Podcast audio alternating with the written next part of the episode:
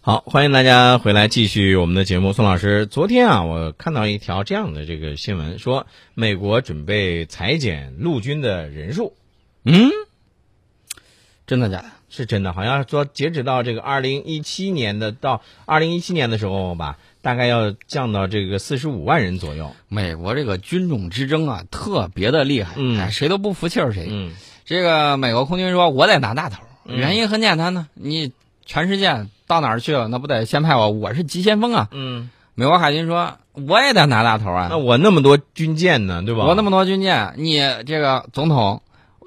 碰见事儿了，第一反应是什么？打电话，我们国家的航母在哪儿呢？嗯，是吧？那海军也得拿大头儿。对，海军陆战队说了，我是隐形这个小三军呐、嗯我陆海空全齐啊，嗯攻城略地，我第一个往上冲啊，嗯你怎么可能减我的？不行！而且大家发现没有，美国海军陆战队，我在这儿说个军迷的题外话啊。嗯嗯，美国海军陆战队的这个服装制作精良程度，我嗯个人感觉比美国陆军的要强。嗯美国陆军的这个，你看，那个全地形迷彩嗯做的，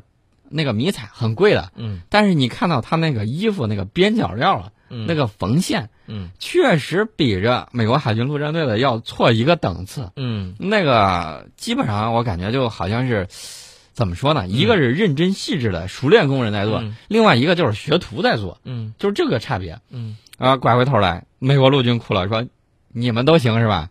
那么很多战争，这个保安战啊什么之类，你们去打，嗯。你们去派人，嗯，那这里头就有一个这个问题了，就是美国的这个军人啊，说这个我们的工资会不会受影响？嗯，工资受影响，这个人都砍掉了，何况工资乎？嗯，但是人家奥巴马有一个表态啊，嗯美国总统奥巴马在七月六号的时候有一个这个表态，他对美军保证，围绕着年度防务预算的政治斗争不会影响到军人的钱包，并且直白的表示会付工资的。这个我我觉得应该调查一下背景，他为什么说这个话？嗯我看到共和党啊说你这个美国总统对政府项目开支过大，军人工资也太多，嗯啊，这个奥巴马为了避免再出现这种，呃，两党之争，嗯最后把美国工资、美国军人的工资给停发了。嗯他要是弄点这种事儿的话，我觉得很危险。嗯我看到这个上次美国政府关门的时候，就有驻外美军的这个军人呢就说，要是砍了甚至停发我的工资，我就立马回国干了国会。 嗯啊，大家可能不知道，这个美军是一支募兵制的国家，嗯啊，他对这个政府对美军军人呢支付高工资，那么美国军人呢是忠于美国总统的。美国军队和人民的关系比起来，义务兵役制而言要疏远得多。嗯那么其实呢，我要告诉美国一个历史教训，就是当年没有发下来工资啊，嗯这是很有问题的事情。嗯呃，给大家举个例子，就是明朝的例子。嗯明朝呢，因为这个对国外这个白银的这种依赖，因为它这个货币啊嗯因为商品很丰富了，但是它一直是这个银本位。嗯然后呢，它这个钱银子大家都知道，你就那么大块儿，有的人他埋到那儿他也不会坏，嗯他就把银子存到那儿。那么市场上流通的越来越少，嗯你这么多商品没有那么多的媒介，大家想一想，它会怎么样？嗯它肯定会出现一系列的问题。那么到最后，呃，之前呢，这个跑来跑去的这种呃起义军呢，嗯政府还好嗯收拾。后来呢，边军嗯明朝的边军发配来工资了，得、嗯这波军人全造反了。嗯这一下整个就成为这个，呃，压倒骆驼背上的最后一根稻草。嗯啊，所以这个事儿就非常的危险。我也提醒给奥巴马总统，千万不能不给军人发工资。你听听上回那个呃驻驻海外的这个美国军人都发出这样来，哎，那你说，我跟你说，你刚才你说的这个新闻之后啊，我就觉得这个法国这两天啊，其实他是有点想捣乱的这个意思。为什么你知道吗？他有点想垫黑砖。明明那边吧，这个美国的共和党呢，去给这个奥巴马呢去添乱子，说哎不行，得削减开支，怎么样怎么样。然后这个法国呢，你不知道前一段时间他不是那个西北风，对吧？嗯然后呢，不是，嗯，你也俄罗斯，那不是最后达不成嘛？说这个违约了，那那那怎么办呢？要赔十二亿欧元，然后这个法国也去给这个奥巴马上眼药了，要不你们买下来吧，美国。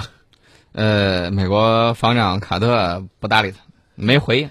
呃，之前呢，法国想的是，哎，网上传言说让中国买，其实我就说了，我们有这么大个儿的，你这个个儿太小，嗯我们需要是更大个儿的。嗯嗯，你这个性能跟我们伯仲之间没必要。你要是真那个什么的话，要不把法国的这个戴高乐航母让我们看看玩一玩，嗯我觉得这个吧也靠谱一点儿，是不是？嗯，你拿了这么一个两栖攻击舰西北风，你觉得爱卖谁卖谁吧？嗯我觉得这个我们不需要。对我们不需要这个东西啊。其实呢，我可以给他这个这个建议啊，嗯，就是这不是需要赔款吗？赔给俄罗斯嘛。赔给俄罗斯啊，反正双方是说定了。嗯呃，如果说俄罗斯拿了这个赔款，啊，其实呢，拿了赔款之后，你这不就有钱了吗？嗯直接来找我们下单啊，啊，我们可以给你做成啊，现成的船型，质大不小，物美价廉，嗯好用 不贵，量大从优。贷款如有不足，还可以以货易 货，嗯拿那个三姨夫来顶账就行，互惠互利。嗯，你给解释一下啊，那个是什么是三姨夫啊？三一 F 嗯这个是那款发动机啊，啊，对呀、啊你得给大家说清楚嘛。啊，对对是吧对，这个普通军迷了解的跟这个普通听众了解的还是不太一样，再嗯解释一下，嗯就是这个三幺 F 被网友戏称为三姨夫。啊，就跟其实我跟你说啊，大家呢，呃，如果对宋老师有些这个语言不是特别清楚的话呢，您可以看一下这个我们的一些微信的推送啊，你知道吗？这个节目的微信推送呢，有的时候呢，宋老师经常会用一些网络上的语言，大家呢看的时间长了以后就知道宋老师啊说的是什么意思了啊。嗯哎，其实说到了这个高科技啊，我觉得，嗯、在未来的战争当中呢，这个机器人一定会发挥重要的作用的，，没错对吧？嗯、你像咱们现在的这个国内的机器人的这个发展啊，应该说这个技术呢也是突飞猛进的，对吧？嗯啊，那么你说像嗯，前两天我们注意到了这个，在网上呢看到了，就是说咱们的军中的一些学子啊，打造了机器人的这个方阵。我觉得这个其中呢，啊还有一个是呃，解放军理工大学的胡哲等几名学员，他们的这个全局视觉水中救援机器人。是斩获了2014年中国机器人大赛的特等奖。这个技术可以可以说，它将来在这个水下救援等这样一些非战争军事行动当中啊，是大显身手啊。呃，这个叫全局视觉水中救援机器人儿、嗯啊，这个东西呢，给大家简单的形容一下，嗯，它就在这个水池里头，你看着有一条小鱼游来游去、嗯啊，嗯不远处还漂浮着几个这个圆笼，下头坠有重量不等这种沙袋儿。那么笼子里头模拟的是被困者嗯等待救援，嗯那么展开营救，这个一声令下，这个小鱼啊就立刻摆尾向一个圆笼流去、嗯啊，凭借自身的这种动力与水的浮力，嗯，把这种圆笼掀翻，嗯使被困者得以获救。啊这个小鱼是个机机器人、机器鱼鱼，对对对，啊大家都知道，战场需求是开展科研创新的第一风险目标。嗯那么未来战争之中，城市作战那么会成为重要的这种作战形式之一。嗯，那么如何在地形复杂的这种城市建筑间准确判明这种作战环境，成为决定战斗胜负的这种关键因素。嗯，那么最近呢，军用机器人发展特别的火，很多朋友都说，光看见美国的大狗了，嗯光看见美国的这种呃单兵穿戴的这种机械外骨骼了，嗯那咱的呢？我跟你说，我就看到了咱们中国的单兵外骨骼系统呢是首次曝光了。今天的微信推送里头就给大家推我们的国产机器人儿以及这个单兵外骨骼。嗯大家可能看到这个报道的时候会说啊，中国单兵外骨骼首次亮相。嗯，我告诉你，我看到的可比这早得多。这个项目其实是在二零一三年的四月份就立项了，对吧？嗯，嗯，而且历时两年，最终完成了这个原理样机和工程样机的这个研制了。没错，这个大家都知道，机器人是制造业皇冠顶端的明珠啊。对，那么，国际机器人联合会最新有一个报告嗯说，中国在二零一三年的时候已经成为全球最大的工业机器人消费市场。嗯那么预计到明年，中国工业机器人使用量将达到四十二点八万台。而且伴随着军队走入信息化战争的时代呢，机器人在军用领域呢也会得到一些较多的应用啊，我们给大家试着介绍七款国产军用机器人。啊。简单给大家来说一下啊，呃，有一个定型的，定型之后啊，不是说那个孙悟空看见七个仙女儿 说定，不是这个样子嗯，已经定型的，就等于说是这种军用项目已经定型的这种作战机器人呢，嗯呃有了，它这个呢是适合多种作战环境的这种小型作战平台。嗯呃，给大家简单描述一下它的这个情况。履带式底盘，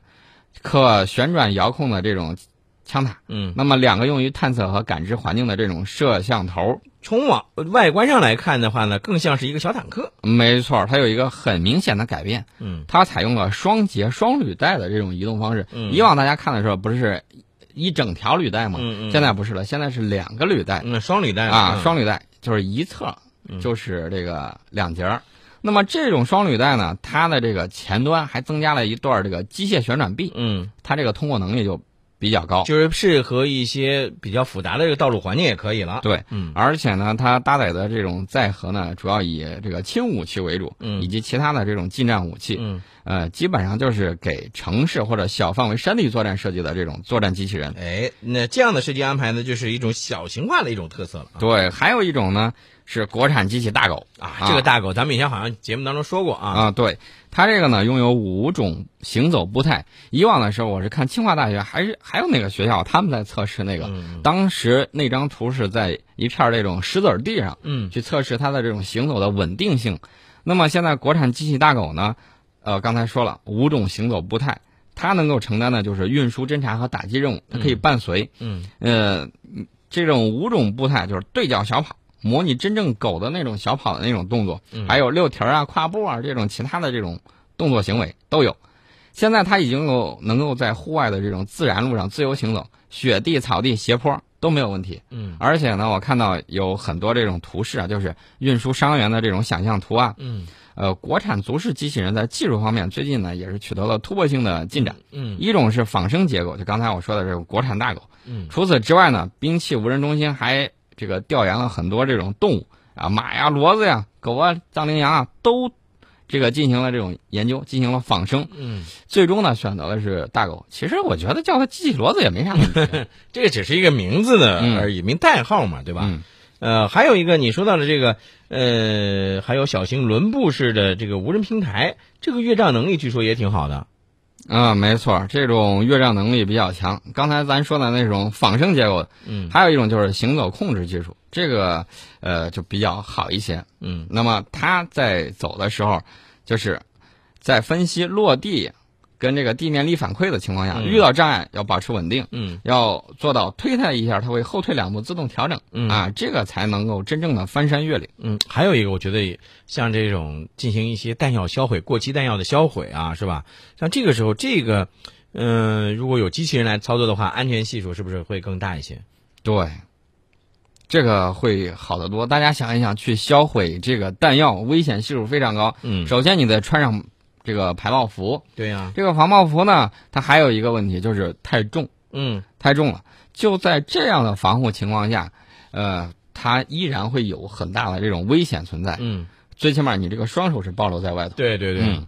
所以说呢，有了这种弹药销毁机器人，我觉得这个会比较安全一些。嗯，还有除此之外呢，还有像这个排爆机器人，呃，以及水下探伤机器人。这个我觉得是这样，呃因为是节目时间关系啊，不能一一给大家来做详细的介绍了。大家呢也可以关注一下我们今天的下午的晚间的这个节目公众号的图文推送。对，啊没错，到时候给大家拿着这个有图有真相啊，拿着图画说话。对对对对，好了，十点五十七分了，那我们今天的节目呢，到这儿呢也就要结束了。我们看一下，在微信上的可爱的像风一样自由呢，就是说说个人感觉啊，美国海军陆战队的整体装备啊，包括穿的用的，都比美国陆军好。呃，这个确实是事实，但是你要说装备都比美国陆军好，未必见得。比如说在这个坦克上，嗯它肯定就没有美国陆军装备的好。啊，那你你净说那大实话啊。